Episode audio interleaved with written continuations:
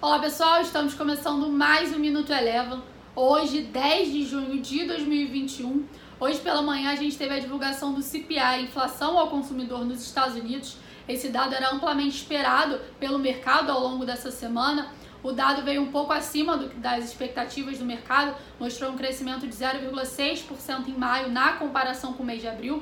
Ainda assim, o mercado viu de forma positiva o dado, já que na medição anterior esse dado tinha vindo muito acima do que o mercado esperava, com uma alta de 0,8%.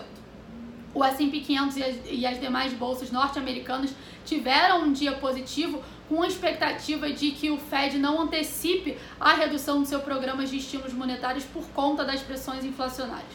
O S&P 500 encerrou o dia de hoje com alta de 0,47%.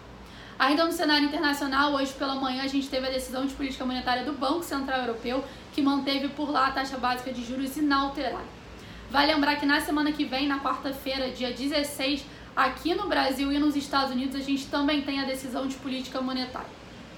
Passando para a bolsa aqui no Brasil, após ficar oscilando boa parte do dia próximo ao 0 a 0, na parte da tarde o Ibovespa se firmou no terreno positivo, acabou encerrando com uma leve alta de 0,13%, acompanhando aí o movimento positivo das bolsas nos Estados Unidos. Um dado interessante em relação ao Brasil é o fluxo de capital estrangeiro.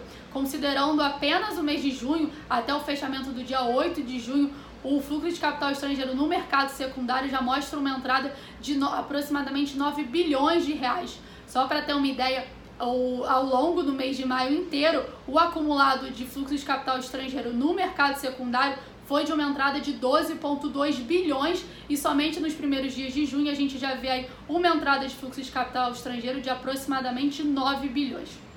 Dentre os destaques de alta do índice Bovespa hoje, a gente teve Embraer, que subiu mais de 15%, após a companhia anunciar a possível fusão dos seus negócios com a empresa Zanit.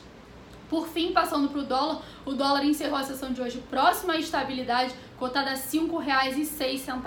O Minuto Eleven de hoje fica por aqui. Se você quiser ter acesso a mais conteúdos como esse, inscreva-se em nosso site www.elevafinancial.com e siga a Eleven também nas redes sociais. Eu sou a Jéssica Feitosa e eu te espero no próximo Minuto Eleven.